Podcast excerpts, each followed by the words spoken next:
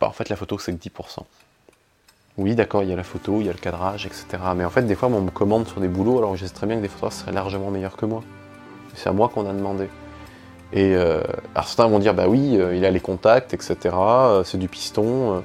bah oui, mais moi, alors déjà, je viens pas du monde de la photo. Je suis venu de Nîmes, du Gard. je suis monté à Paris. j'ai fait mon réseau de contacts. Voilà. Bah je l'ai fait. En effet, aujourd'hui, bah, j'ai des gens qui me commandent des boulots euh, et que dans certains, à certains moments, c'est un peu plus facile parce que je peux aller toquer à la porte et que je peux parler à telle personne. Ok. Ben oui, mais ça c'est le boulot aussi en fait, tout simplement. Et que le travail, c'est pas seulement prendre des photos, le travail c'est d'aller rencontrer des gens. Salut à tous et bienvenue dans ce nouvel épisode du podcast Photographe Pro 2.0. Aujourd'hui, nous partons à la rencontre du photographe Edouard Elias. Si vous vous intéressez au photojournalisme et au photoreportage, ce nom vous dit forcément quelque chose. Le travail d'Edouard a été publié dans de très nombreux magazines et a été récompensé notamment au festival Visa pour l'image à Perpignan.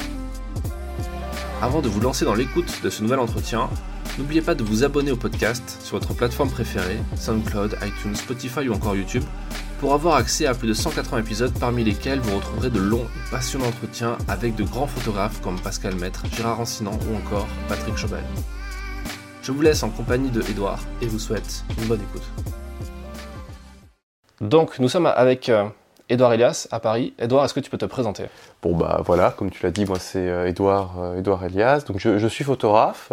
J'ai aujourd'hui 29 ans. euh, je travaille en tant que photographe de presse, en tant que photographe euh, pour des galeries, en tant que portraitiste. euh, je fais du corporate. Enfin, je fais pas mal de choses.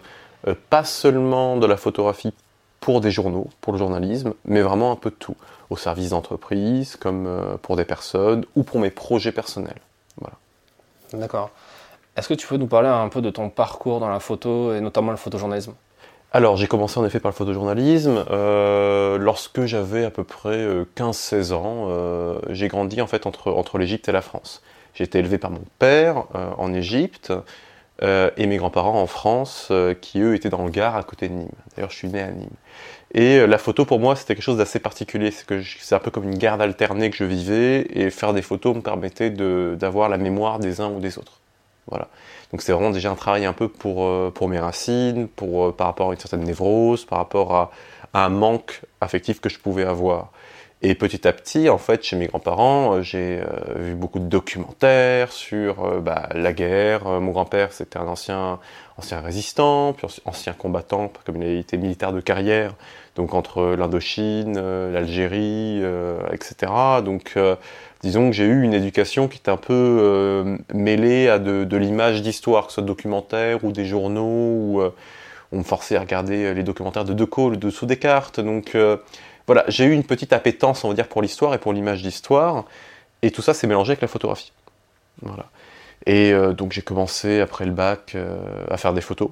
Cette fois-ci vraiment un peu, un peu comme un métier. Donc je commençais à photographier des mariages, des soirées, du sport mais je voulais quand même faire de la photographie de reportage. J'ai commencé une école de commerce que j'ai abandonnée pour réaliser une école de photo à Nancy. Donc j'ai encore euh, quelques, quelques amis là-bas, dont un ancien prof qui m'a appris à faire de l'argentique. Ce que je reprends aujourd'hui, c'est ce qu'on va voir d'ailleurs tout à l'heure, c'est comment est-ce que la photo est aussi un objet et pas seulement euh, une accumulation de pixels ou euh, quelque chose de numérique. Comment est-ce qu'on peut aussi la transformer en objet? C'est une partie très importante de mon travail qu'on verra tout à l'heure. Et en allant dans l'école à Nancy, il fallait faire un stage en entreprise. Donc je pense que n'importe qui qui a fait des études a dû faire un stage. Et ben moi je savais que pour avoir un bon stage, il fallait que ce soit soit du piston, soit un travail que j'avais déjà réalisé. Et euh, donc je n'avais pas de piston, je n'avais pas encore de travail. Je me suis dit bon bah je vais partir en Turquie sur les camps de réfugiés syriens. C'est là où l'histoire se passe en ce moment. C'était en 2012. Je vais faire des photos des camps de réfugiés pour pouvoir rentrer à Paris, pour pouvoir, euh, j'habitais encore à Nîmes à l'époque, hein, pour aller à Paris, à la capitale, hein, ce, que, je ne connaissais pas trop, toquer euh, à la porte de rédaction d'une agence et puis avoir mon fameux stage, quoi, pour ensuite vouloir en faire mon métier. C'est ce que je rêvais de faire. Sauf que en arrivant en Syrie, ben, enfin en Turquie, ben, je baragouine un peu l'arabe.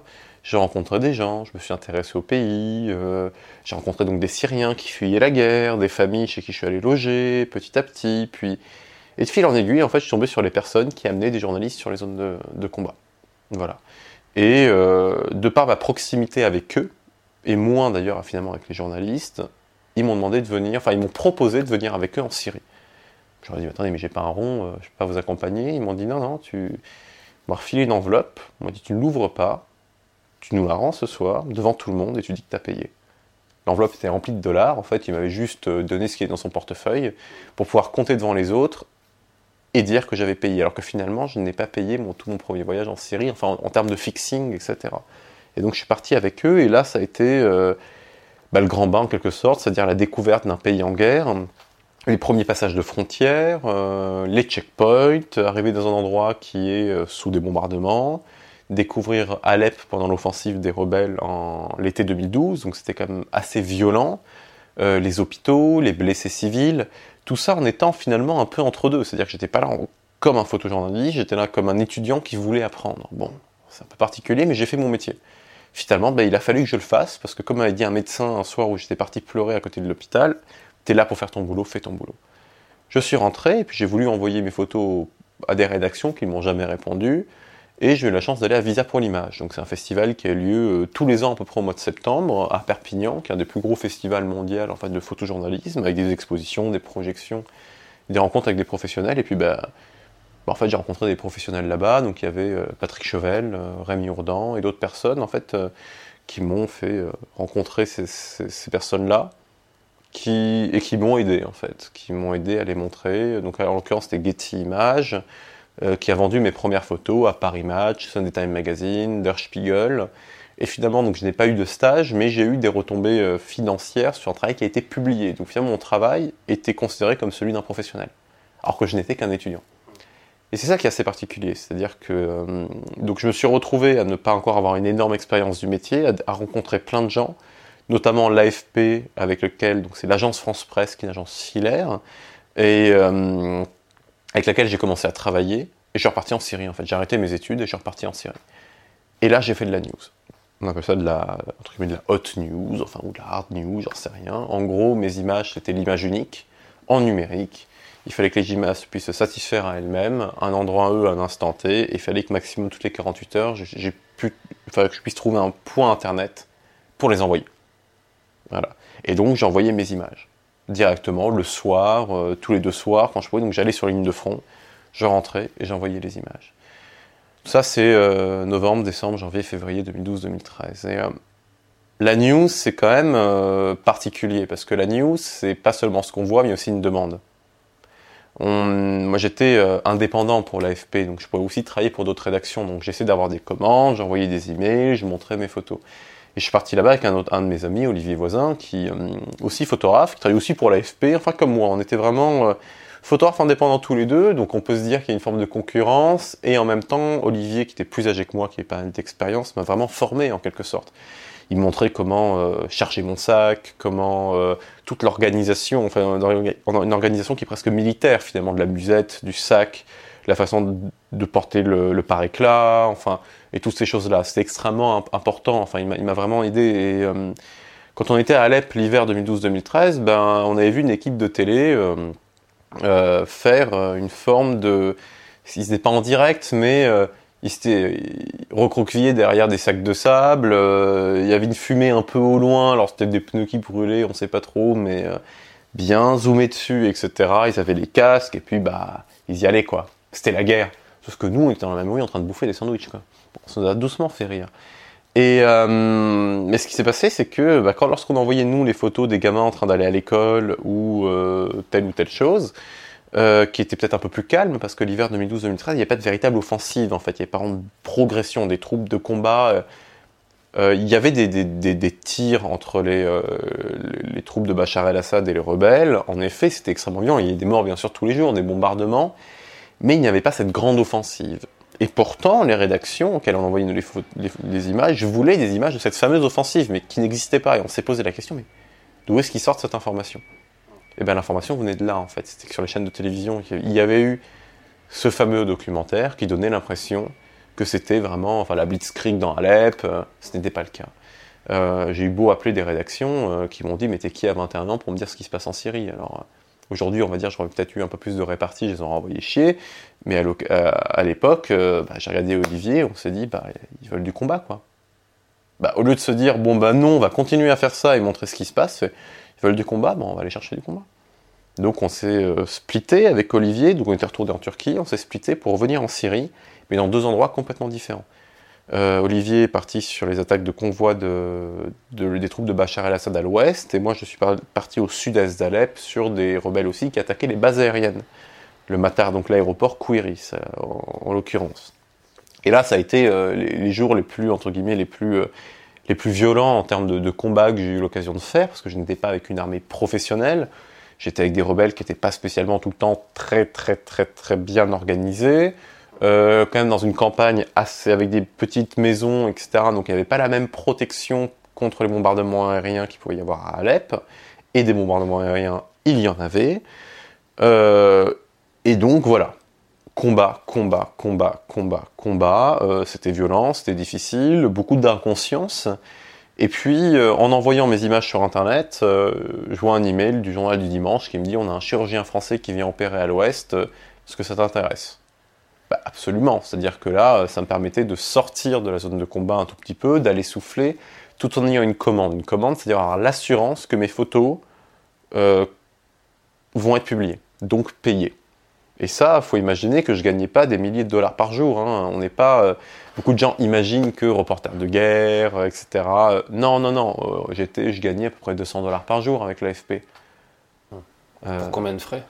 J'en étais, oh, allez, on va dire une centaine de dollars, parce que des fois je devais prendre des voitures, donc je filais un billet au bonhomme, enfin, mais on va dire une centaine de dollars. Après, si on, si on cumule avec les billets d'avion, les trucs que l'AFP ne payait pas, donc c'est pas extrêmement bien payé en fait par rapport au fait qu'on risquait quand même notre vie là-bas. Hein. Euh, tu risques ta vie, tu risques ton matos aussi parce que Je risque mon matériel. Ah oui, j'avais à peu près, bon, je m'étais racheté le matériel, j'avais à peu près 5000 euros de matériel avec moi. Enfin, ce qui est pas grand chose en photo. Hein. 5000 euros, euh, un appareil moyen ça coûte 2500, une optique ça coûte 1500.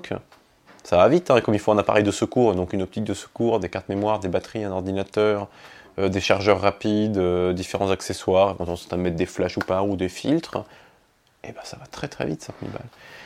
Ben voilà, on a du matériel et puis euh, on gagnait pas énormément. Donc le fait d'avoir une commande, ça me permettait euh, d'avoir l'assurance de la rémunération. Aussi une histoire à couvrir, une rédaction qu'on rencontre. Et en arrivant finalement dans cet hôpital, donc je suis repassé en Turquie, euh, il a fallu repasser la frontière, mais cette fois-ci illégalement, parce que ce passage-là, il ne tamponnait pas le passeport, donc il fallait qu'on sorte illégalement, et on savait qu'il fallait revenir illégalement aussi en Syrie. Donc c'est un peu compliqué. J'arrive dans ce fameux hôpital, et parmi les blessés qui sont amenés, donc euh, que soignait ce fameux docteur français, ben, il y a eu euh, Olivier. Parce que lui, il n'a pas survécu, en fait, il est mort deux jours après. Voilà. Et euh, c'est pas dans le sens où la faute n'est pas de l'AFP, la faute n'est pas des gens qui nous financent, c'est nous qui, c'est nous qui avons fait le choix d'y aller en fait. C'est nous qui avons fait le choix aussi de, de céder à cette tentation de se dire les rédactions veulent du combat, donc on va aller chercher du combat. Parce que combien de fois je me suis retrouvé aussi avec des images qui étaient réalisées à Alep ou dans la région d'Alep, avec des légendes où il y a marqué Damas dessus. Pourtant, dans mes, dans mes champs que je marque sur ordinateur, donc dans le fichier, il y a ma légende. Mais ces images sont, des images d'illustration, c'est-à-dire qu'elles peuvent être prises par des articles qui vont parler de exactement de ce qui est en train de se passer ou pas, qui vont juste peut-être prendre une image d'illustration de la série, mais qui va peut-être pas correspondre en fait à ce qui se passe réellement sur le terrain. Donc c'est extrêmement intéressant parce qu'on va déployer énormément d'images et en parallèle, on n'a pas un contrôle sur la photographie. On fait partie d'une chaîne. On n'est qu'un maillon de la chaîne complètement. Et euh, c'est très bien et en même temps, ça, on peut aussi être critique par rapport à ça dans certaines situations.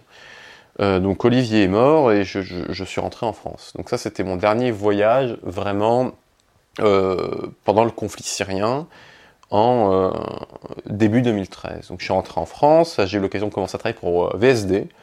Alors VSD, c'est vendredi, samedi, dimanche. C'était un magazine, c'est un peu l'équivalent de Paris Match en fait, avec des, fois des couvertures un peu plus punchy, etc. Mais qui pour moi était un des meilleurs magazines avec lesquels j'ai eu l'occasion de travailler. C'est-à-dire qu'il y avait vraiment VSD et puis les autres.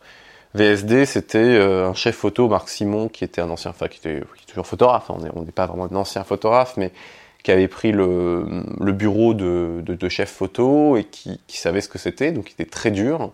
Il savait euh, quand un photographe avait bien bossé ou pas. Il connaissait les difficultés euh, du portrait, euh, du reportage. Il avait quand été à Sabra et Chatila, donc c'était quand même quelqu'un qui connaissait le reportage de terrain, autant depuis le terrain que depuis le bureau. Donc ça a été vraiment pour moi un peu un papa photo qui m'a appris à faire du politique, à faire du portrait, à faire toutes les choses que lui considérait comme difficiles à faire en reportage. Un jour, dans son bureau, il m'a dit Écoute, la guerre, c'est facile à faire, en photo. Maintenant, tu vas faire un curé de campagne à Nancy, on va voir si tu vas t'en sortir. Et c'est vrai, en fait, parce que euh, les zones de guerre, les personnes n'y sont pas. Donc tout semble être extraordinaire. Par contre, aller photographier l'ordinaire des personnes et arriver à les intéresser par la photographie, c'est beaucoup plus difficile. Et ça, c'est vraiment la formation couteau suisse VSD que j'ai commencé à prendre. Donc euh, reportage. Et puis, euh, ben, avec un ami Didier, Didier François, on a décidé de repartir en Syrie euh, en juin 2013 pour aller, à l'époque où il y avait des, toute l'affaire des armes chimiques, c'est-à-dire que l'État de Bachar, enfin l'État de Bachar el-Assad avait utilisé des armes chimiques dans certains endroits de Syrie. Il y avait Laurent Vanderstock et Jean-Philippe Rémy qui étaient sortis de la région de Damas, qui ont fait un reportage, mais, mais incroyable. Alors, faut pas mettre en avant ou en valeur, le, je pense, le risque des personnes. C'est-à-dire que si on peut ne pas prendre de risques et faire un super reportage et ramener des informations, c'est mieux. Euh, s'il faut faire le choix de prendre des risques, il faut que ça en vaille la peine en quelque sorte, mais c'est pas ça qui doit être mis en avant. Mais par rapport à ce qu'a fait euh, Laurent et euh, Jean-Philippe, déjà ils sont allés dans un endroit qui était presque impossible d'accès. ils étaient cachés dans des, dans, dans des bagnoles de rebelles, etc. Enfin, ils ont eu des accidents. Enfin, vraiment, c'est, euh, ils ont fait un reportage, mais euh, c'est ultra couillu, mais ils ont sorti plus que euh, de l'information. Ils ont, ils, ont, ils ont ramené des éléments, des preuves en fait de l'utilisation d'armes chimiques de la part du gouvernement de Bachar el-Assad. Donc là, finalement, ils n'étaient plus seulement spectateurs, ils ont été vraiment aussi acteurs en quelque sorte. Et, et c'est vraiment un exemple pour moi de, de vrai travail journalistique. C'était pendant cette période-là qu'avec Didier François, qui lui travaille chez Europe 1, euh, on a décidé de partir en Syrie. Alors pourquoi est-ce que je suis parti avec quelqu'un qui fait de la radio? On va se dire, mais, euh, c'est bizarre. En fait, euh, un photographe, quelqu'un qui fait de la radio, comment ça se fait qu'ils partent ensemble? Enfin, il y a beaucoup de gens qui sont, notamment après ce qui s'est passé, ils se sont posé la question. Bah aussi parce que quand on va sur le terrain, on aime bien être en binôme, on aime bien travailler avec des gens avec qui on va peut-être pas faire un résultat final. Même si avec Didier, on s'était dit que peut-être qu'on mélangerait le son et les images pour faire des contenus vidéo, enfin des contenus internet un peu multimédia. Mais en fait, chacun finalement partait un peu de son côté. Euh, moi, j'étais pas un photographe pour Europe 1. Euh, mais ça nous permettait de partager les frais. Ça nous permettait de partager le billet d'avion. Ça nous permettait de, entre guillemets, de se sentir plus en sécurité. S'il arrivait quelque chose, etc. En l'occurrence, il arrivait un truc, c'est qu'il y avait un petit groupe qui nous attendait, euh, qui a un faux checkpoint, entre guillemets, qui sur la route, et on a été embarqués par des personnes qu'on ne, qu'on ne connaissait pas qui en effet étaient hostiles, euh, qui nous ont, entre guillemets, jetés en prison, et on a passé 11 mois, en fait, euh, en prise d'otage, dans un groupe qui, ça, qui, qui, se sera avéré être l'État islamique, en fait. C'est-à-dire que c'était le tout début de l'État islamique, euh, nous, on n'avait pas vu l'émergence de ce groupe-là, il venait à peine de faire la scission avec Jabhat al-Nusra, qui était un groupe, on va dire, lié à Al-Qaïda, etc., et puis l'État islamique c'est sorti de ça, a fait son, son coming out, ont défait les rebelles dans la région, ont pris la région, et nous, en fait, on est arrivé juste à ce moment-là. Donc on n'était pas du tout préparé, là, on s'est fait capturer, et on a fait 11 mois de tôle. Donc là, on, a, on été en compagnie de James Foley, de tous ces otages, bah, James, Steven, Steven Sotlove, David Haynes, Alan Henning, Peter Kassig, enfin, euh, toutes ces personnes-là qui, malheureusement, eux, n'ont pas survécu. Euh, d'autres Français ont été mis avec nous, des Enfin, en gros, ça a été quand même un gros morceau. Euh, assez compliqué à gérer, bien sûr, mais bon, on a été libéré et euh, on est sorti en avril 2014. Euh, voilà, donc après 11 mois de Donc 11 mois de, 11 mois de captivité Ouais. J'ose même pas imaginer comment, comment ça devait être et je pense que personne ne peut imaginer. Bah c'est... disons que c'est ce n'est pas comparable. C'est-à-dire que jamais on pourra le comparer avec des gens qui n'avaient qu'un numéro dans les camps de concentration, ou des prisonniers français après des des, euh, ou euh, des, prisonniers de la Wehrmacht qui sont retrouvés dans les camps russes, euh, etc. C'était, nous, on était des otages, on n'était pas des prisonniers. Donc il faut toujours quand même garder ça vraiment à l'esprit. On avait une forme de valeur, donc ils, ils, devaient quand même nous conserver dans des bonnes conditions comme monnaie d'échange. Après, ça n'empêche pas bah, la torture psychologique, des simulations d'exécution, une pression qui est énorme parce que tout peut dégénérer d'un moment à un autre. On est quand même avec des gens qui sont plus ou moins professionnels, on est quand même dans un pays en guerre. Euh, oui, on, a quand même eu du bol de, sortir. Et, euh, mais voilà, est-ce que euh, toute ma vie j'aurais envie de vivre avec ça? Alors, de différentes façons. Est-ce que moi-même, par rapport à la prise d'otage, par rapport à mes souvenirs, etc., j'ai envie que ça me colle au basque toute ma vie? Est-ce que j'ai envie aussi que dans ma profession, je sois considéré comme un ex-otage toute ma vie? Parce que finalement, ce n'est qu'un accident du travail. C'est même une, erreur. Le manque de bol, c'est une erreur professionnelle. C'est souvent Chauvel qui dit ça. Mais l'idée, c'est que. Euh, et il a raison, en fait. C'est-à-dire que du moment où on est pris en otage, on n'est plus journaliste. Et là, ben, fini, quoi. En fait, c'est une erreur professionnelle. On a eu de la chance de s'en sortir, mais il faut supérer le truc. Alors, ça, j'allais sur BFM et je devenais un expert. Alors un jour on m'a proposé euh, d'y passer, j'avais répondu que la, seule chose que je connaissais c'était la porte en fer de l'État islamique, donc moi je peux vous, parler de cette fameuse porte en fer pendant une heure, mais ça s'arrête là quoi.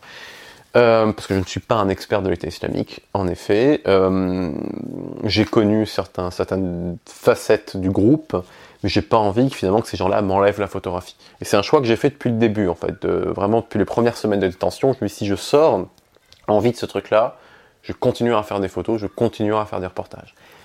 En effet, je suis pas parti en Afghanistan, au Yémen, euh, you, comme ça. Euh, J'évite les endroits à fort taux d'enlèvement, surtout. Enfin, quand même, euh, j'ai donné une fois, euh, c'est pas mal, quoi. Mais puis bon, il y a quand même des gens qui ont bossé pour me faire sortir de là. Je voudrais pas leur remettre ça encore en plus. voilà, je, je suis pas sorti tout seul, donc.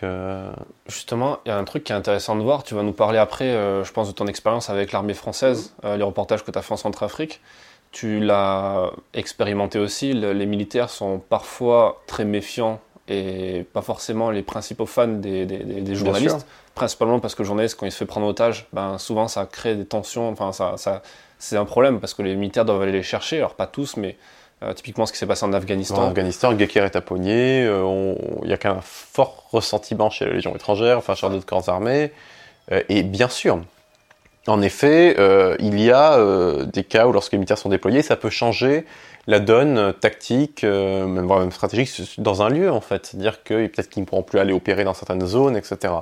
En effet, le fait d'avoir été en Syrie à ce moment-là peut avoir changé des choses, mais c'est là en fait où vient aussi l'utilité de notre métier. C'est là où il faut qu'on s'interroge si souvent pour les militaires il y a souvent un peu une confrontation avec les journalistes, confrontation avec les ONG, confrontation avec différents groupes, parce que chacun a une mission différente en fait. Les militaires sont là pour remplir leur mission. Ils ont une mission, soit c'est du maintien de la paix, soit c'est euh, une offensive dans telle ou telle zone, euh, soit euh, ils ont leur mission qui est dictée par une volonté politique du pouvoir en place, qui a décidé de déclencher les hostilités, soit en attaque, soit en défense, etc. Notre travail, ce n'est pas ça, ce n'est pas d'appuyer une politique gouvernementale. Notre travail en tant que journaliste, c'est entre guillemets d'être neutre, c'est d'aller relater ce qui se passe sur le terrain, avec le maximum de, sincérité, euh, de fiabilité, de déontologie, etc. Et c'est d'expliquer qu'est-ce qui se passe pour que les gens se fassent une idée et se disent si la guerre elle est juste ou non. C'est pas à moi de le dire. C'est pas à moi de dire qu'une guerre est juste ou non. Mon travail, c'est d'aller dans un endroit et de raconter ce qui se passe. Par contre, lorsqu'on va dans un endroit pour raconter ce qui se passe, bah, il y, a, des contraintes. Euh, des contraintes euh, militaires, des contraintes de danger, des contraintes sociales, etc. Et c'est mon travail aussi que de faire attention, de comprendre quels sont les risques, parce que même lorsque je suis avec un Syrien, si je me prends une balle en plein milieu de la rue, il va quand même risquer sa vie pour venir me sortir de là. Donc c'est aussi du respect par rapport aux gens avec qui je suis. Et donc, euh, dans certains endroits, il faut faire attention à ça. alors oui, facile à dire de la part de quelqu'un qui a été pris en otage. Mais euh, j'étais quand même avec quelqu'un qui avait à peu près une trentaine d'années d'expérience en zone de conflit.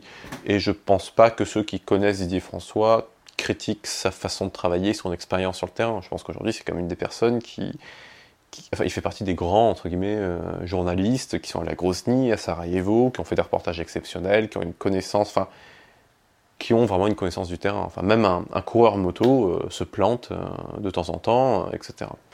L'important, c'est de faire un maximum attention à ça. Et les militaires le comprennent. C'est-à-dire que la plupart des forces armées avec qui j'ai été, notamment les militaires français, euh, je n'ai jamais senti de ressent... enfin, je n'ai jamais eu de, comment dire, de critique de leur part par le fait d'avoir été pris en otage. Je n'ai jamais ressenti finalement, même avec la Légion étrangère, donc certains étaient en Afghanistan au moment de, euh, et Taponnier, de, euh, de critiques de leur part, etc. Avec les forces armées sur le terrain, après, les, liens que j'ai pu avoir étaient ont toujours été quand même plutôt bons. Et au-delà de, cette histoire de prise d'otage, etc., qui n'est finalement qu'un détail, c'est surtout comment c'est accepté par eux. Et c'est sûr que lorsqu'on débarque, donc après de sortie de détention, j'avais demandé à partir en Centrafrique parce que j'avais j'avais plus envie de faire de news en fait. Je voulais plus, depuis ce qui s'était passé avec Olivier Voisin, etc. Je ne voulais plus être dans cette démarche de rapidité pour envoyer des informations. Je préférais un travail un peu plus à long cours. Et un de mes, un de mes co-détenus, James Foley, qui malheureusement est, mort là-bas, m'a conseillé de, lire le, Cœur des ténèbres de Conrad, qui était un bouquin d'ailleurs sur lequel a été basé Apocalypse Now. Et je m'étais dit, tiens, je vais un peu partir de là pour photographier euh, l'armée française en Centrafrique. Et j'avais demandé à partir sur un poste avancé de l'armée française. Et euh, donc j'ai été déployé, j'ai eu la chance de me retrouver avec le deuxième REI, deuxième régiment étranger d'infanterie, qui, qui, est basé à Nîmes. Et moi je suis nîmois, alors ça c'était assez drôle. Et euh, bah, quand on débarque là-bas et qu'il nous voit arriver, bah, c'est euh, un mec euh, qui déjà n'est pas aussi costaud, journaliste avec les cheveux mi-longs, un peu de barbe, et qui arrive dans le camp alors que ça fait quand même déjà un mois qu'il douille entre les Antibalaka, la Seleka, des conditions de chaleur qui sont assez difficiles, avec peu de moyens, et, et, il se demande mais qu'est-ce qu'il fout là Qu'est-ce qui vient nous emmerder en fait? Euh, et, tout le jeu, en fait, est de, se faire accepter par eux. Ça a mis à peu près ouais, 4-5 jours.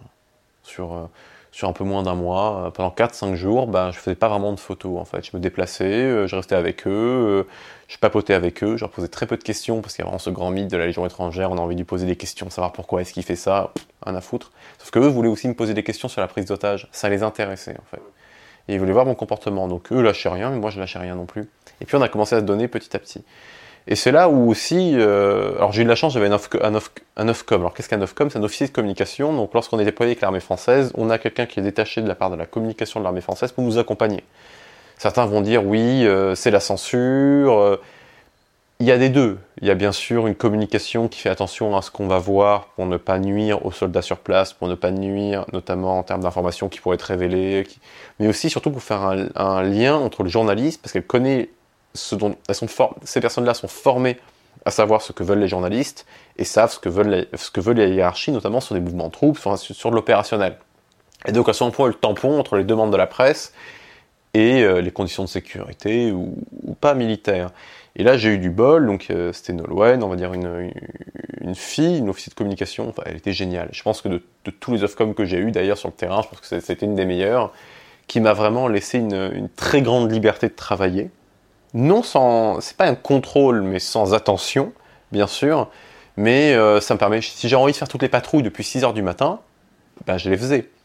Surtout que euh, si je faisais les patrouilles depuis 6 heures du matin, c'était un, pour connaître les hommes, deux, pour leur montrer que moi aussi, ben, je vivais les mêmes conditions qu'eux, et puis s'il y avait un accrochage, j'allais jamais être déployé depuis euh, le centre, la base opérationnelle vers l'accrochage, euh, mais si j'étais dans le, dans le VAB ou avec la patrouille au moment où ça avait lieu, ben, j'étais avec eux. Donc euh, j'étais là pendant l'accrochage et je pouvais faire mes photos. Et donc c'est pour ça que j'ai passé. Donc ça m'a vraiment servi parce qu'en effet il y a eu des accrochages et j'ai eu du bol, je me suis bien comporté. Et ça, ça a créé des liens avec les hommes sur place en fait. Voilà.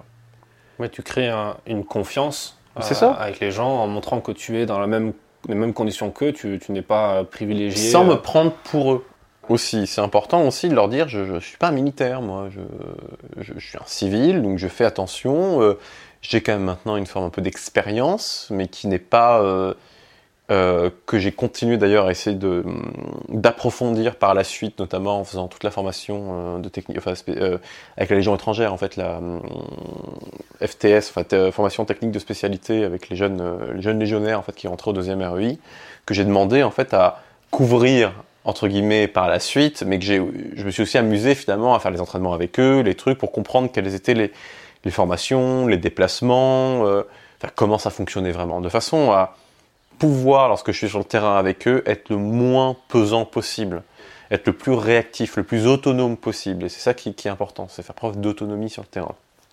Et donc, euh, ce reportage-là, euh, la Légion étrangère, j'ai décidé de ne pas envoyer les photos pendant le reportage. Voilà. Je n'ai rien envoyé, même s'il y avait des médias qui me demandaient des images parce qu'il y avait différents événements. J'ai refusé. J'ai attendu de revenir en France, de faire mon editing. Donc l'editing, c'est choisir les photos. Et à partir de ça, en fait, le proposer à différentes rédactions. Et ça a été euh, donc euh, vendu la première fois à l'Obs, qui est en plus normalement un journal de gauche, donc c'est assez drôle. Et donc ils ont fait un portfolio 6 pages, ce qui est quand même pas mal.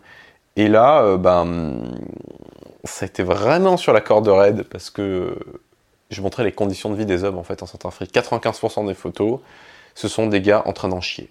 En fait, parce que les conditions étaient difficiles, parce que leur engagement était difficile, parce que euh, être militaire français, euh, que ce soit euh, du RPIMA de la Légion étrangère ou d'autres trucs, c'est difficile en fait sur le terrain. C'est pas des conditions, c'est pas la clim. Enfin, ils sont, enfin voilà, c'est pas une base américaine avec les distributeurs de protéines, les burgers, les magasins Harley Davidson. Non, c'est autre chose quoi. Et c'était important de le montrer parce que euh, d'un côté il y a la communication militaire qui montre les gars euh, bien euh, torse bombé avec les armes, etc. Nous sommes le vent après la le, vent avant la tempête, etc. Enfin toutes ces conneries. Et la communication en fait, tout simplement. Et moi, je suis là pour montrer la réalité. Mais je voulais pas non plus nuire à leur dignité aussi les gens. Je pense que c'est aussi une dignité que de se battre contre les éléments, que de souffrir par rapport à un engagement. Euh, et, dans mes photos, j'ai fait aussi attention à cette fameuse dignité des gens. J'ai des personnes en train de craquer, mais j'ai fait exprès de ne pas montrer leur visage, en fait. C'était important. Pour eux aussi, il y en a qui faisaient de temps en temps des petites conneries, etc. Bah, je, je voulais pas nuire non plus à, leur, carrière, et, ça, et desservait pas le reportage, en fait. Je, leur ai dit, si à un moment, euh, je fais une photo, enfin, je vous vois en train d'agresser quelqu'un euh, sciemment dans la rue, un civil qui est pas armé, je vais la faire, la photo tout simplement. Si euh, vous avez un truc qui n'est pas réglementaire, vous avez un ordinateur portable alors que vous n'êtes pas censé en avoir à l'intérieur des tentes et tout, euh, ça va les mecs, euh, au contraire dites-le moi, ça, on s'en fout en fait. Et ça, ça a permis, permis de renforcer les liens. Et donc lorsque je suis entré, ça c'est vraiment passé juste, mais ça a été vraiment accepté par, par l'armée française. Donc c'est un travail qui m'a permis aussi d'approfondir mes liens avec l'armée, avec l'institution. J'ai eu un prix à Visa pour l'image, donc ce fameux euh, festival où euh, quelques années auparavant j'étais juste jeune photographe qui, qui essaie de montrer son travail, donc c'est une grande, euh, bah, c'est une belle reconnaissance en fait. Une exposition là-bas, j'ai eu le, prix du ministère de la Défense, donc ça c'est assez drôle. le prix Sergent Vermeil, qui d'ailleurs c'était un militaire français qui faisait des images de la photo qui, qui est mort en Afghanistan, pour montrer que même les photographes militaires, bah, ils prennent des risques on fait pas le même métier dans le sens où on est tous photographes, mais pour des institutions différentes, mais que eux aussi prennent des risques, que bah, comme Olivier, comme euh, Vermeil, je ne me rappelle plus son prénom, euh, Sébastien, Sébastien Vermeil, ou comme euh, ou comme même pendant les prises d'otages, etc. Bah, on peut risquer notre vie sur le terrain. C'est pas le but, mais, mais c'est comme ça. Soit des opérations, c'est difficile. Et donc ça, c'est la Légion étrangère. Et donc j'ai vendu après. Donc là, on est dans, dans un travail qui, on passe d'une photographie news en Syrie sur euh, des, photos envoyées tous les deux soirs, etc., où euh, j'avais pas un contrôle sur ce qu'elles allaient illustrer, à la Légion étrangère où j'ai choisi les médias où ils allaient passer. Parce que quelques mois après mon retour, il y a eu des, une histoire de viol en Centrafrique par l'armée française. Des accusations de viol, etc., qui est quand même euh, pas cool, quoi. Et il y a des, médias, notamment des quotidiens français, qui m'ont approché en me disant Écoute, Edouard, tu as fait un gros boulot sur la Centrafrique, est-ce qu'on peut acheter tes photos pour je lui ai fait, mais c'est pour quel article? Oui, parce qu'en ce moment, on parle de viol en Centrafrique, etc. J'aurais dit, oui, mais mes photos, ils, ne sont pas liés aux violeurs. Oui, mais on le marquera, etc. J'aurais dit, mais non. Je, refuse que, mes, gars euh, que j'ai photographiés soient euh, encore publiés, d'accord, mais avec un sous-titre viol en Centrafrique, etc. Mais oui, mais même euh, on voit un paysage et ça, j'ai fait non. Parce que ce travail, je ne veux pas qu'il soit associé à ça. C'est-à-dire que là, ça se passait à Bangui, dans la capitale. Moi, mes photos étaient faites à Bambari. Et lorsque j'étais à Bambari, je n'ai jamais rien vu ni entendu par rapport à ça. Donc les mecs de Bangui, c'est pas les mêmes régiments, c'est pas les mêmes choses. Qui sait, peut-être que les légionnaires que j'ai photographiés ont été liés avant ou après à des histoires similaires. Peut-être. Mais je ne l'ai pas vu, je ne l'ai pas entendu. Donc, mes photos ne seront pas liées à ça. Et donc j'ai refusé. Si mes images avaient été à l'AFP, alors c'est pas l'AFP le problème, ou une agence, etc., ben, ils les auraient vendues. Ils n'auraient pas réfléchi, ils se seraient dit, bah tiens, un article, machin, etc. Et ça serait parti comme ça. Et donc, le fait d'avoir conservé mes images, de ne pas les avoir dans une agence, etc., m'a permis de choisir là où les mettre, en quelque sorte. Tu n'étais pas parti en commande? Non. Non, je n'étais pas. Tu es rentré, tu as fait un synopsis, un editing et tu as envoyé ça. Exactement. Ouais, je n'étais pas parti en commande parce que euh, de toute façon, euh, sur mes projets perso maintenant, les commandes, c'est compliqué. Euh, puis à l'époque, je travaillais un peu pour VSD, mais je voulais passer un mois, etc. Voilà. Donc, donc ça, c'est la Centrafrique. Il y a, il y a- Quand tu étais en Centrafrique, tu étais ce qu'on appelle embedded, c'est-à-dire tu étais intégré dans une unité avec les, sol- les soldats français, donc tu, tu étais encadré par un communicant. Par une communicante, elle n'était pas parachutiste d'ailleurs?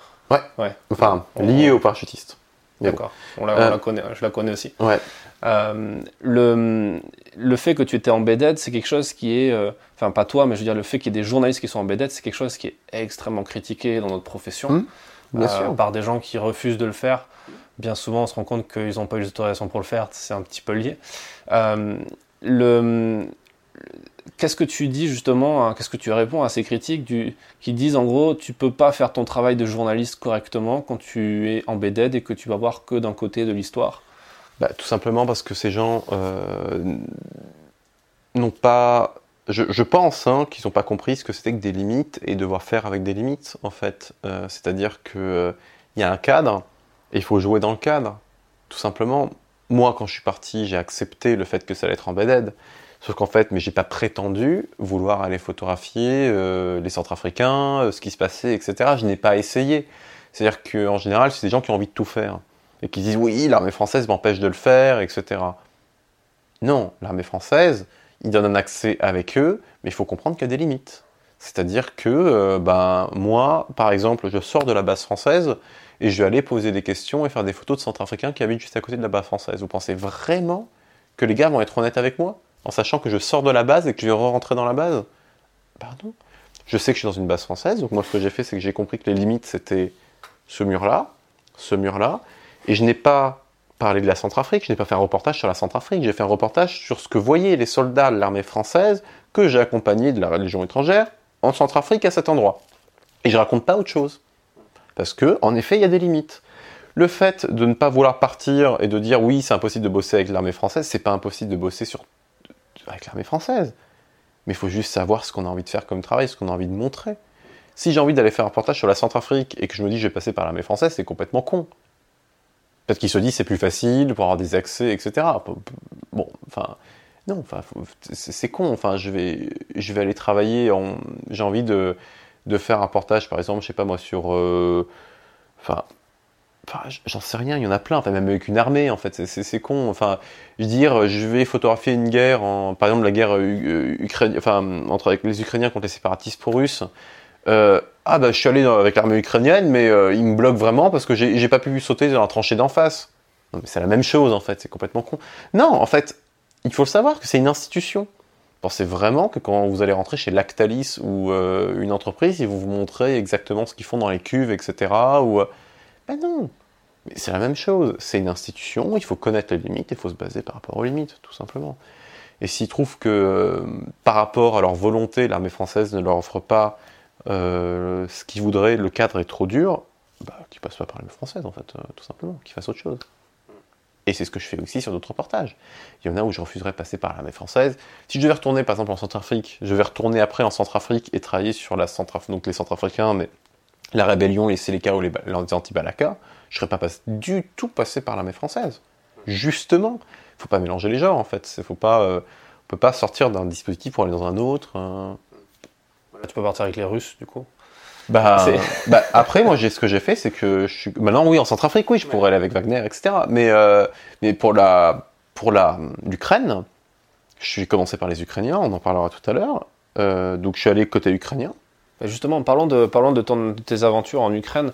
Euh, tu, tu es parti euh, en Ukraine euh, et tu as couvert le conflit qui se passe au Donbass. Ouais. Est-ce que tu peux nous, nous expliquer? Alors, bah là, déjà par rapport aux étapes, donc on parlait de l'AFP Syrie, de la Légion étrangère où c'est une commande, et l'Ukraine où ça va encore presque même plus loin. C'est-à-dire que par rapport à la Légion étrangère, là, j'ai, il y a plusieurs étapes qui ont été franchies en fait entre temps. L'idée, c'est que je travaille non pas avec des moyens actuels sur un conflit actuel pour parler des conditions de vie. Là, on est dans quelque chose de très organique, finalement, avec la Légion étrangère, on est dans la peau, dans les conditions des hommes. L'Ukraine, c'est un reportage complètement différent en fait. Je raconte pas du tout la même histoire. Là, je suis beaucoup plus dans l'histoire avec l'Ukraine, avec un grand H, qui est de se rappeler des différents types de conflits qui ont eu lieu dans le siècle, notamment en Europe. On est dans une guerre symétrique, on n'est pas dans une guerre asymétrique. Une guerre asymétrique, c'est une armée organisée contre une rébellion, une guérilla, etc., telle qu'elle pouvait avoir lieu en Algérie, telle que ça a pu être euh, là en Afghanistan, euh, etc. La guerre symétrique, c'est deux armées, entre guillemets, similaires qui s'affrontent. On n'est pas du tout dans les mêmes proportions que la Seconde ou la Première Guerre mondiale, hein, bien sûr, mais en Europe, aujourd'hui, on a les tranchées. Le conflit a commencé en 2014, moi j'étais en à ce moment-là, donc pendant l'Euromaïdan, et puis il y a une guerre de mouvement en 2014-2015, et puis ça s'est ça a commencé à stagner. Et puis, donc moi, j'ai commencé, j'ai fait les photos entre 2017 et 2018. Et ce qui était intéressant, c'était ça, c'était que c'était un peu 14-18. Je suis allé au musée des armées, donc aux Invalides. J'ai vu beaucoup d'images, beaucoup, beaucoup, beaucoup d'images sur la Première, Seconde Guerre mondiale, la guerre de Crimée, etc. Et je me suis inspiré en fait d'images anciennes pour aller travailler sur un conflit nouveau. Je n'ai pas voulu utiliser exactement les mêmes appareils, mais je suis parti à la pellicule uniquement. Pourquoi? Parce que ça me permettait de brouiller le regard du spectateur euh, et pour les gens peu avertis, qui se demandent mais c'est où et c'est quand? C'est ça en fait qui m'intéressait. Et pouvoir leur dire c'est aujourd'hui en Europe. Mais on n'est pas sur un travail journalistique classique, c'est-à-dire qu'on n'est pas en train de travailler sur un front particulier, une unité particulière. C'est quelque chose de beaucoup plus général en quelque sorte. Sauf que l'Ukraine, je me suis amusé, j'ai photographié les deux camps. Parce que c'est aussi il y a aussi une guerre de propagande. Il y a une prise de parti aussi de la part même de journalistes, etc., qui, ben, sont, euh, comment dire, fanats d'un côté ou de l'autre. Mais c'est normal, on a toujours bien sûr nos positions, nos idées. Mais il faut aussi essayer des fois de le dépasser, parce que notre travail, c'est pas de dire aux gens quoi penser. Et je reviens encore là-dessus. Mon travail, c'est pas de vous dire quoi penser. Mon travail, c'est de vous donner des informations pour que vous, vous puissiez vous faire une idée des choses. Euh, sinon, je fais, moi, de, de l'éditorialisme, je fais de l'opinion. Moi, je donne pas mon opinion, en fait. Euh, à part, bon, bah, peut-être une forme de pacifisme, etc., j'en sais rien, mais l'idée là, c'était d'aller photographier les deux côtés. Et donc, allé côté ukrainien, et je savais très bien que je pouvais pas montrer les Russes, etc., et que je me suis retrouvé quand même avec une grosse propagande, un gros discours, euh, que j'ai retrouvé de la même chose de l'autre côté. Donc, je suis rentré en France, j'ai changé de passeport, j'ai un copain qui m'a fait faire une accréditation par des groupes russes, de presse russe, etc., je suis parti avec eux, et j'ai franchi la, franchi la frontière russe, donc je suis pas arrivé par un passage frontière nord de l'Ukraine, mais par Moscou. Donc les gens m'ont vu arriver par le pays allié et donc m'ont fait beaucoup plus confiance, ce qui m'a permis d'aller dans la tranchée d'en face, à 150 mètres d'écart, dans la même zone en fait. Et j'ai photographié de la même façon les tranchées et les hommes des deux côtés. Tout simplement. Par contre, les limites étaient encore plus fortes qu'avec l'armée française, parce que là, je pouvais passer moins de temps avec les hommes, parce que ça faisait longtemps qu'ils étaient là, qu'il y avait quand même des gros grosse pression des services de communication, donc je pouvais pas, comme la Légion étrangère, avoir vraiment la sensation de la cohésion des troupes, etc. Donc là, j'ai beaucoup plus fait des paysages. Et donc j'ai pas dit, bon, on peut pas bosser en Ukraine, c'est impossible, machin. Bah non, j'ai compris quelles étaient les limites. Les limites étaient un organisme de, de, de, de propagande extrêmement fort et une embed mais extrêmement resserrée. Et bien à partir de là, j'ai fait un travail complètement différent. J'ai fait beaucoup plus de paysages, du noir et blanc, de la pellicule, de façon à créer une autre sensation de la guerre. Et dans tous les cas, quoi que les services de communication essayent de faire, si on comprend quelles sont les limites, c'est là-dedans, en fait, on peut s'amuser et on peut sortir quelque chose presque même d'encore plus fort que si on avait une totale liberté. Plus encore, il faut être même super malin en, se disant quels sont aussi leurs objectifs de communication. C'est ça. C'est comme une boîte, tu le disais, c'est comme Lactalis, etc., qui ont des objectifs. Donc si tu comprends les objectifs, tu sais ce qu'ils veulent, bah et que toi, tu vas quelque part dans leur sens, sans forcément le faire de façon euh, consciente, dans le genre, t'es pas là pour faire de la communication bah pour eux, mais ton travail va aller dans le sens de leur travail à eux. Bah après, euh, ils vont montrer un village qui a été détruit par des bombardements avec des civils qui sont morts. Alors certains vont dire oui, mais c'est de la propagande, c'est normal qu'ils font ça. Mais bon, il y a quand même des civils qui sont morts dans tel bombardement. De l'autre côté, on va montrer la même chose. Et ça qui est intéressant. C'est que les uns, les uns ne savaient pas que j'allais de l'autre côté, et vice-versa. Et c'est ça qui est intéressant, c'est que chacun m'a montré de son côté. Et, on, remarque que les discours sont les mêmes. Et ça nous permet de nous interroger aussi sur les conséquences d'une guerre en général, quels que soient les belligérants, euh, dans une zone, les déplacements de civils, etc., la nature même de ce conflit. Et là, finalement, j'étais sur quelque chose de très... Euh, prise de recul en fait. Était vraiment sur la notion même de la guerre de tranchées que sur le conflit euh, ukraino-séparatiste. Voilà. Il y a une citation, je ne sais plus, c'est Clausewitz qui disait que la première victime dans une guerre, c'est la vérité. Ouais. Plus, c'est lui aussi, c'est quelqu'un d'autre. Euh, bah, je sais pas, de, du de la guerre qui, est- qui euh, enfin, Clausewitz, euh, j'ai un bouquin là, mais. euh, Ouais, t'as, t'as une sacrée bibliothèque. Et pas que celle qu'on voit derrière toi, mais euh, avec les livres photos pour ceux qui nous regarderont sur YouTube, mais, mais aussi euh, Bah. dans, dans ton appart. C'est, c'est- j'ai pas tout lu, bien sûr. Euh, après, je pense que c'est important. C'est, c'est extrêmement important d'essayer de, se, de comprendre ce qui a été écrit ou ce qui a été fait. Dans tous les bouquins qui sont là, alors il y en a d'autres là-haut, mais euh, ils aiment pas tous en fait.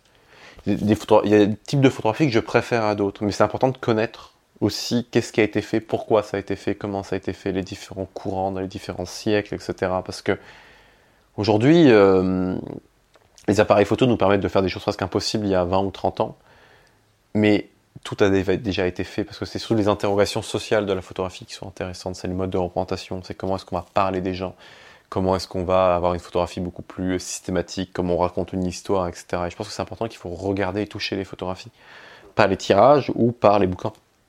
Ou sur les sites, et puis un écran c'est bien, mais bon, je préfère les voir dans des livres parce qu'il y a une véritable volonté de la part du photographe. Petit livre, grand livre, double page ou pas, enfin c'est extrêmement intéressant en fait. J'ai l'impression, euh, est-ce que tu, as remarqué ça, que j'ai l'impression que la mémoire est plus efficace quand tu regardes une photo sur papier que sur un écran. Tu sais, tu as l'impression que tu vas plus Peut-être, mémoriser, que tu, tu- tu as l'impression d'avoir euh, cette impression de déjà vu une fois que tu es derrière ton, ton, ton Alors cadrage. peut-être, alors moi je sais que souvent je me rappelle de ce qu'il y a à la page avant et ce qu'il y a à la page après. En fait, il y a aussi de ça. Et ça je trouve ça intéressant dans la construction d'une série, etc. Et après finalement ce que je trouve intéressant c'est d'aller piocher un peu dans chacun des boulots qui ont été vus.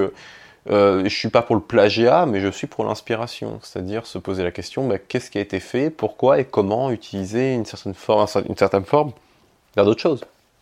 Elle est où cette limite entre le, entre le plagiat et l'inspiration, dans le sens où plus tu vas être euh, plongé dans ce qui a été fait, plus euh, inconsciemment tu vas reproduire des cadrages, tu vas reproduire des, des histoires, et euh, au final, euh, c'est compliqué de développer sa propre personnalité et son propre style. Bah si, je pense que au contraire, plus on va s'inspirer, par exemple, c'est comme le langage. C'est-à-dire que si on a appris trois mots, déjà c'est pas nous qui avons inventé les mots, on les a appris.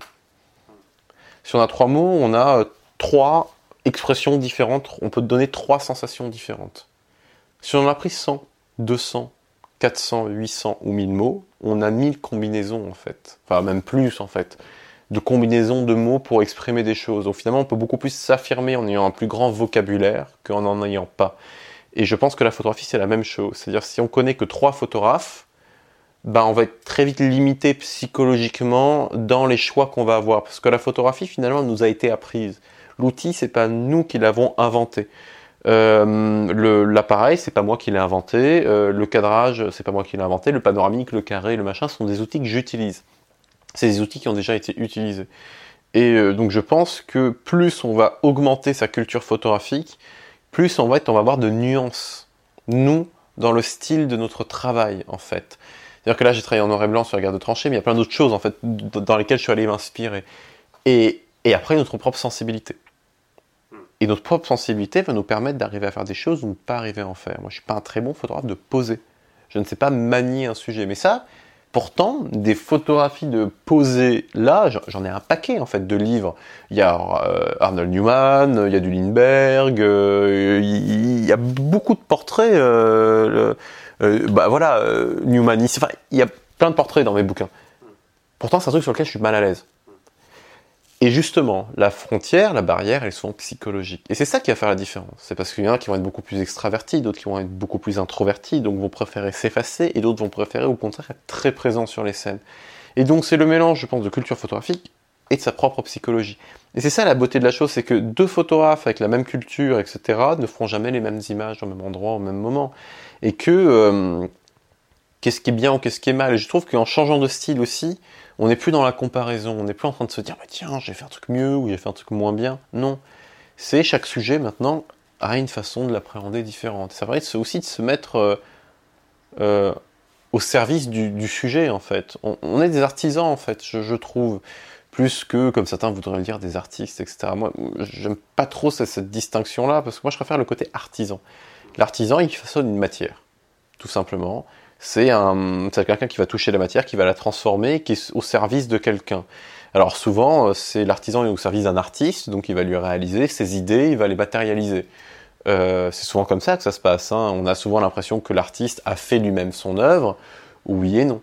Pas tout le temps. Alors certains, bien sûr, qui sont spécialisés, mais il y en a plein qui ont beaucoup des idées, qui ne les réalisent pas eux-mêmes. C'est leur équipe qui les réalise, etc. Et ces artisans qui bossent pour eux. Ben, moi, je me considère comme un artisan aussi au service de mon sujet. Et puis, je peux travailler aussi en collaboration avec d'autres artisans.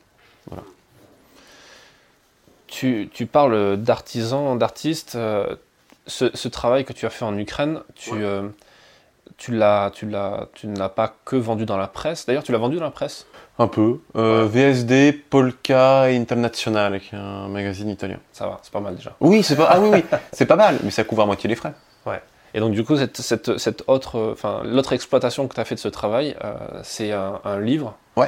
euh, qu'on, est en train de voir qui est, qui est assez impressionnant Voilà. parce qu'il pèse. Ouais, ça pèse, ouais. Ouais, ça pèse. Alors, l'idée, euh, le bouquin, c'est, ça fait quelque temps que je collabore avec Fanny Boucher. Fanny Boucher, elle est maître d'art en héliogravure. Alors, qu'est-ce qu'un maître d'art? C'est un artisan, c'est un artisan, le savoir-faire n'est plus enseigné, qu'elle a décidé de transmettre à un élève. Il y a euh, tous les deux ans, on va dire, un, appel à, candidature, etc. Donc, c'est c'est un titre, maître d'art. Mais le titre n'est pas seulement parce qu'il y en a plein qui pensent que pour avoir, ils veulent être maître d'art pour être maître d'art. En fait, non, c'est pas ça être maître d'art. Maître d'art, c'est d'accepter de transmettre son savoir-faire, en fait. Et c'est ça que je trouve ça beau aussi, cette notion de transmission que je trouve beaucoup plus importante et intéressante que seulement l'ego qu'il y a derrière. C'est ce qu'on va retrouver chez des artisans un peu de ce niveau, de ce calibre, comparé avec Fanny Boucher ou Jean-Louis Hurlin ou euh, d'autres aussi avec qui, j'ai bossé. Euh, c'est un travail en fait qui pour moi devait finir j'espérais le mettre dans un musée en fait. Et en l'occurrence, c'est au musée des armées en fait. C'est, aux Invalides à Paris. Ça fait partie des acquisitions du musée des armées. C'est, euh, c'est aussi comprendre que la photographie, c'est pas seulement une image sur, euh, sur la télévision, mais c'est aussi un tirage, un truc qu'on va toucher. C'est de la matière, et puis c'est, pas quelque chose qu'on a. La, la photographie de guerre, il faut pas qu'on l'appréhende. Enfin, il faut l'appréhender en fait. Donc là, on est dans un coffret en acier. Euh, donc c'est la bonne grosse tôle. Ça pèse 4 kilos. Et Malaparte, donc, qui, est, un écrivain, Curcio Malaparte, qui avait beaucoup écrit pendant la Seconde Guerre mondiale, donc deux livres fondateurs, Caput et La Peau. Euh, il en a fait plein d'autres, hein, euh, mais dans Caput, ça se passe sur le front de l'Est. Il est dans un champ, euh, après une grosse bataille entre les troupes allemandes, roumaines contre les, les forces russes. Et en fait, il compare l'odeur des charognes de chevaux à celle des carcasses de chars. Et pour parler de l'avènement de la guerre mécanisée. Donc l'idée c'est ça, c'est que d'une carcasse d'acier, on va en extraire un livre relié en cuir de Russie, qui est une méthode de tannage très particulière aussi, voilà, qu'il faut extraire, et donc on sort de la peau morte d'acier mort. Ce qui est très funky quand j'essaie de le vendre. Et euh, donc là on a le livre qui se patine avec le temps, faut pas sentir l'odeur mais ça sent très très bon. On a une relure aussi qui est faite euh, par euh, Elisabeth Guyot qui est dans perche, donc de type registre, donc on est sur quelque chose de très très résistant. Et à l'intérieur, en fait, le livre, on peut l'ouvrir parce qu'on ne choisit pas de quel côté on est dans une guerre et que je ne voulais pas qu'il y ait un côté avant l'autre dans la guerre ukrainienne et séparatiste. Donc, soit on l'ouvre ici, antilogia, donc c'est du grec, soit en fait, on l'ouvre ici, de l'autre côté. Même titre.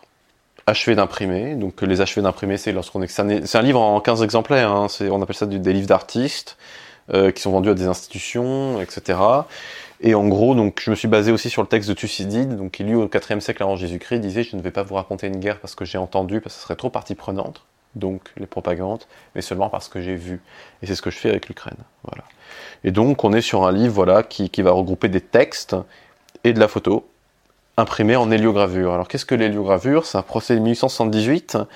C'est euh, le premier principe photomécanique euh, d'impression. Euh, donc voilà, là on a une image aussi qui est gravée, euh, qui c'est non pas un tirage mais une estampe. Là pour donner une idée, ça c'est l'image finale, donc c'est dans une école euh, d'infanterie à Lviv, donc Lvov en, Ukraine. Et sauf que ça a été imprimé à partir de ça. Ah, attendez, on y arriver. Voilà, ça c'est une matrice en cuivre en fait.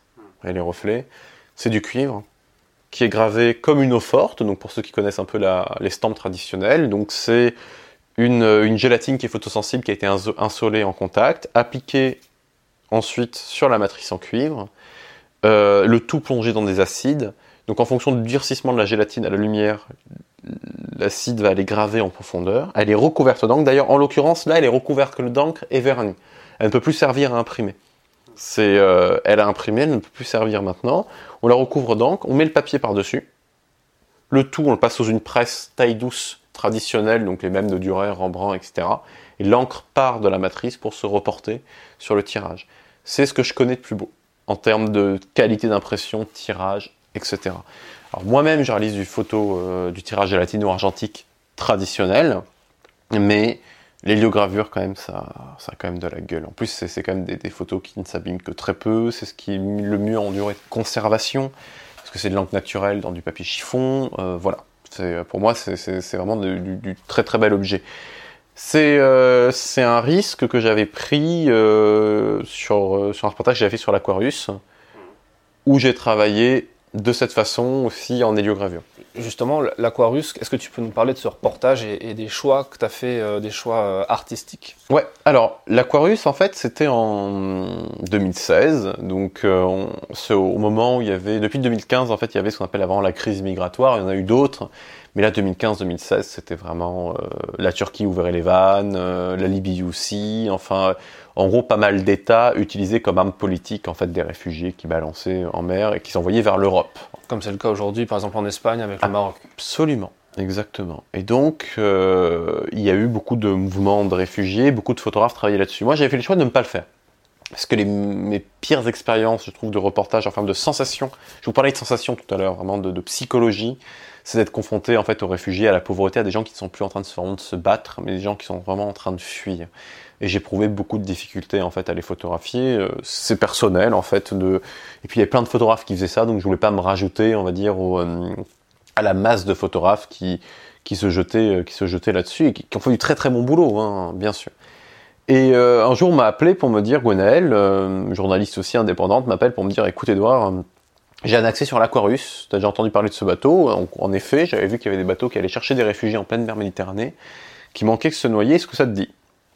J'ai un peu réfléchi euh, et, je me suis dit oui, faisons-le parce que j'avais grandi une partie de mon enfance en Égypte, c'est en mer Rouge, et je savais ce que c'était que la peur de se noyer en fait. Et je me suis dit si c'est sur un bateau, oui.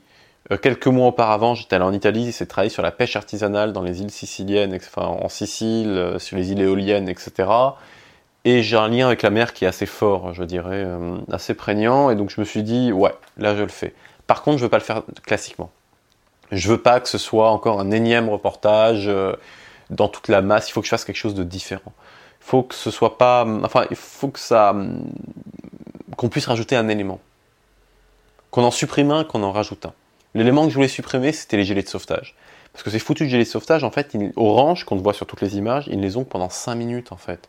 C'est qu'au moment où ils repèrent une embarcation de réfugiés, l'Aquarius et le bateau de sauvetage se mettent à côté d'eux, une petite navette va les voir sans caméra ni appareil photo pour pas faire peur aux gens, ils leur donnent les gilets de sauvetage et c'est ensuite que le transbordement se fait. Et c'est là où les photos s'opèrent. Donc tous les photos de gilets de sauvetage orange qu'on voit vraiment sur les images, ils les ont pas pendant le plus gros de la traversée.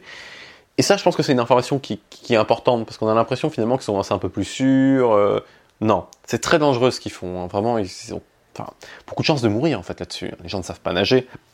Les canaux euh, sont complètement submersibles. Enfin, c'est, c'est vraiment très très très dur. donc, il voulait ça que je voulais effacer et surtout faire remonter la mer qui était derrière. Et pour ça, j'ai opté pour le format panoramique. C'est ce que vous avez vu ici sur, euh, sur l'Ukraine. Mais euh, c'est là où j'ai commencé. J'ai commencé la, Méditerranée, entre guillemets, le, format panoramique sur l'Aquarius, pour faire remonter cette notion de mer et d'environnement en arrière-plan. Donc j'ai fait un travail en mélangeant numérique et pellicule.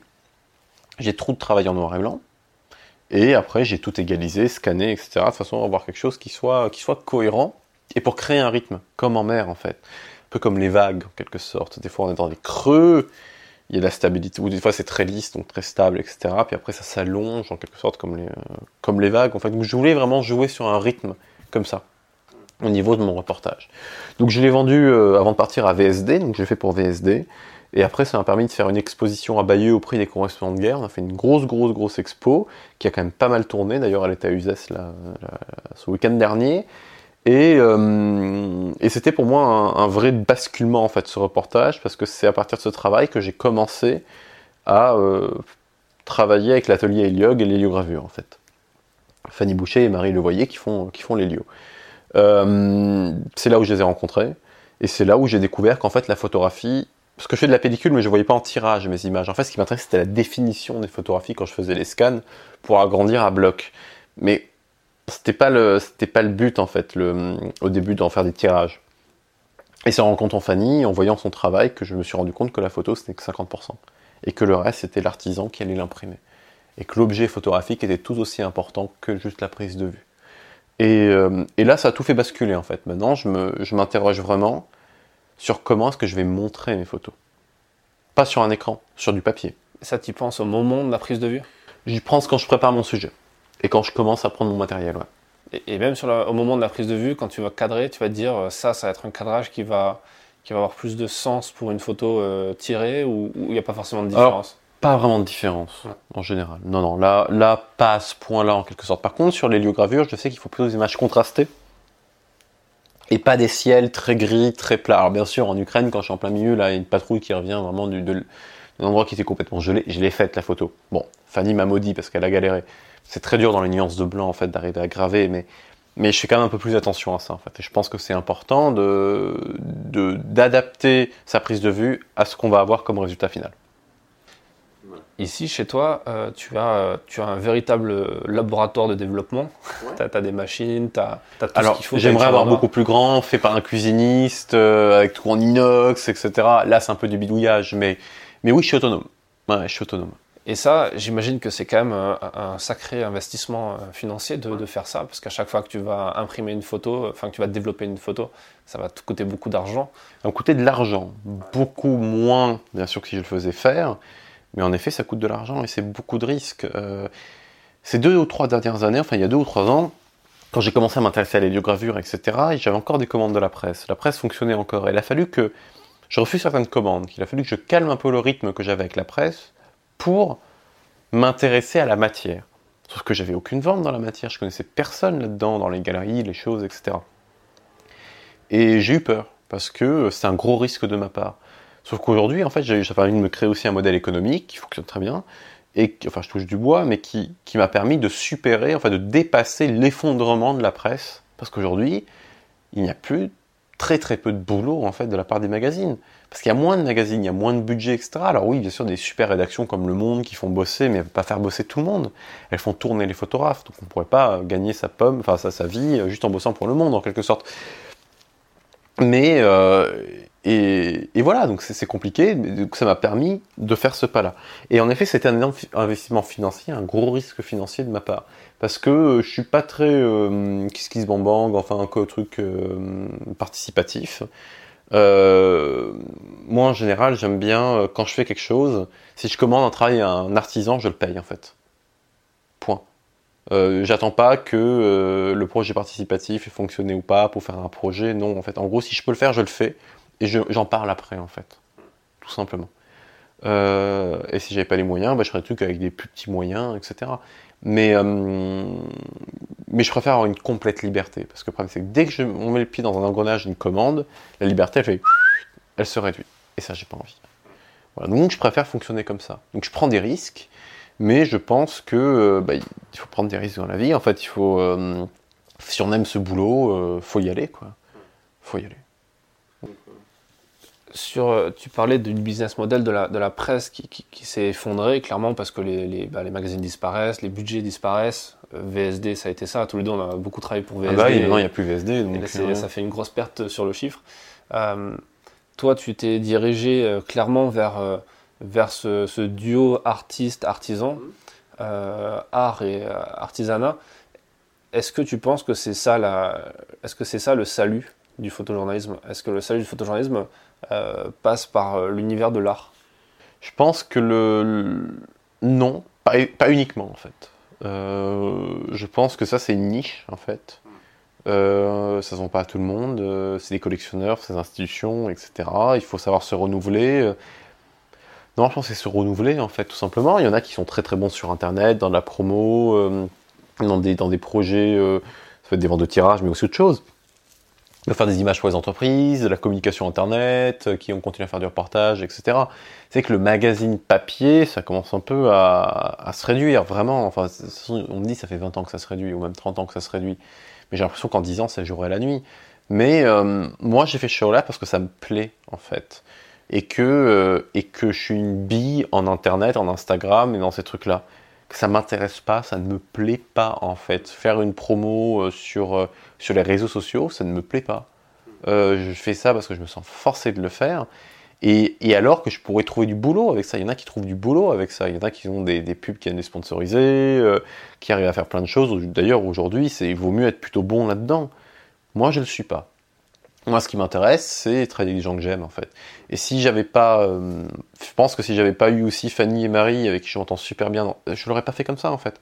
J'aurais fait autre chose c'est aussi parce que j'ai trouvé des gens avec qui ça se passe bien, avec qui je peux travailler en confiance, euh, qui ont mon rythme, qui me comprennent.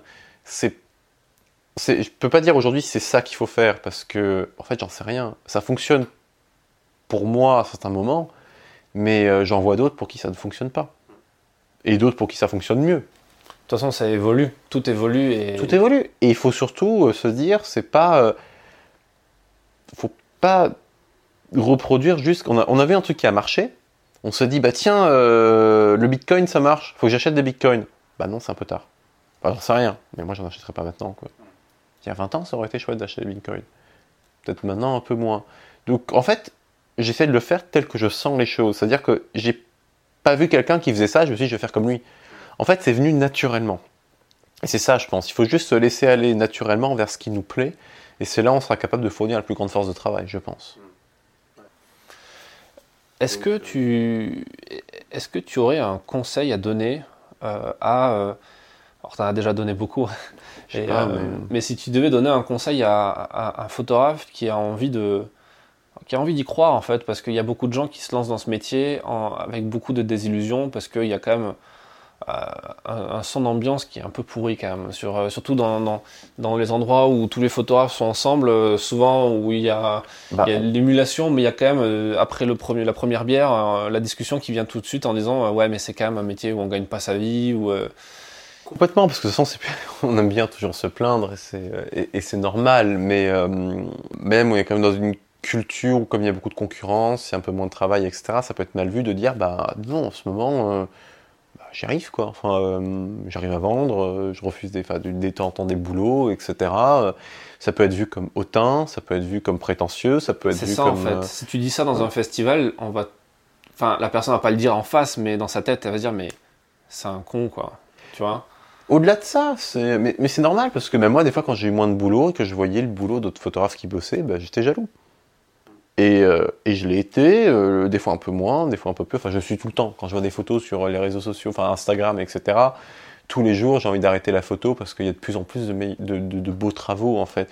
Et c'est ça qui est frustrant, c'est que tu me demandes qu'est-ce que je donnerais comme conseil, enfin, peut-être des jeunes, enfin, jeunes photographes, ça veut dire quoi? Parce que dans le sens, on peut commencer à 40, 50, 60 ans, etc., mais peut-être des gens qui n'ont pas une expérience vraiment du métier.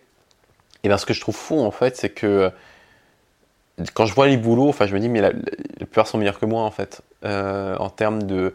Je vois des trucs, mais hallucinants tous les jours, en fait. Et euh, bah, le travail, en fait, c'est pas que la photo. Le conseil que je peux donner, c'est. Euh, bah, en fait, la photo, c'est que 10%. Oui, d'accord, il y a la photo, il y a le cadrage, etc. Mais en fait, des fois, on me commande sur des boulots, alors je sais très bien que des photographes seraient largement meilleurs que moi. C'est à moi qu'on a demandé. Et alors certains vont dire, bah oui, il a les contacts, etc. c'est du piston. Bah oui, mais moi, alors déjà, euh, je viens pas du monde de la photo. Je suis venu de Nîmes, du Gard, euh, je suis monté à Paris, euh, j'ai fait mon réseau de contacts. Voilà. Bah je l'ai fait. En effet, aujourd'hui, bah, j'ai des gens qui me commandent des boulots et que dans certains, à certains moments, c'est un peu plus facile parce que je peux aller toquer à la porte et que je peux parler à telle personne. Ok. Ben oui, mais ça c'est le boulot aussi en fait, tout simplement. Et que le travail, c'est pas seulement prendre des photos, le travail c'est d'aller rencontrer des gens, le travail c'est de discuter aussi avec des gens sans arrière-pensée. Moi, il y a combien de personnes avec qui euh, j'ai éprouvé beaucoup de plaisir à discuter, à montrer les photos, etc., et qui n'étaient pas euh, iconos, qui n'étaient pas euh, chefs de festival, qui n'étaient pas parce que bah, moi c'est le métier que j'aime et que la photo faut la faire aussi par plaisir, et qui finalement bah, sont retrouvés à avoir telle ou telle place et qui m'ont fait bosser ou pas, où c'est les personnes qui m'ont amené les meilleures idées, c'est les personnes qui m'ont amené les meilleurs conseils. En fait, tout le travail, c'est du relationnel. Comme en photo, on peut être à l'aise ou pas sur un certain type de situation, il faut aussi comprendre que dans certains endroits ou d'autres endroits, euh, le relationnel est très important et qu'on travaille jamais tout seul. Que même moi, par exemple, sur les livres d'héliogravure, en fait, c'est ça, c'est pas, euh, c'est pas juste Edouard Elias. Moi, juste fais les photos, en fait. L'impression, c'est Fanny Boucher, le coffret, c'est Jean-Louis Hurlin, euh, la relure, c'est Anne-Elisabeth Guyot, tu vois, Pascal Duriaz, il a fait la typo, voilà.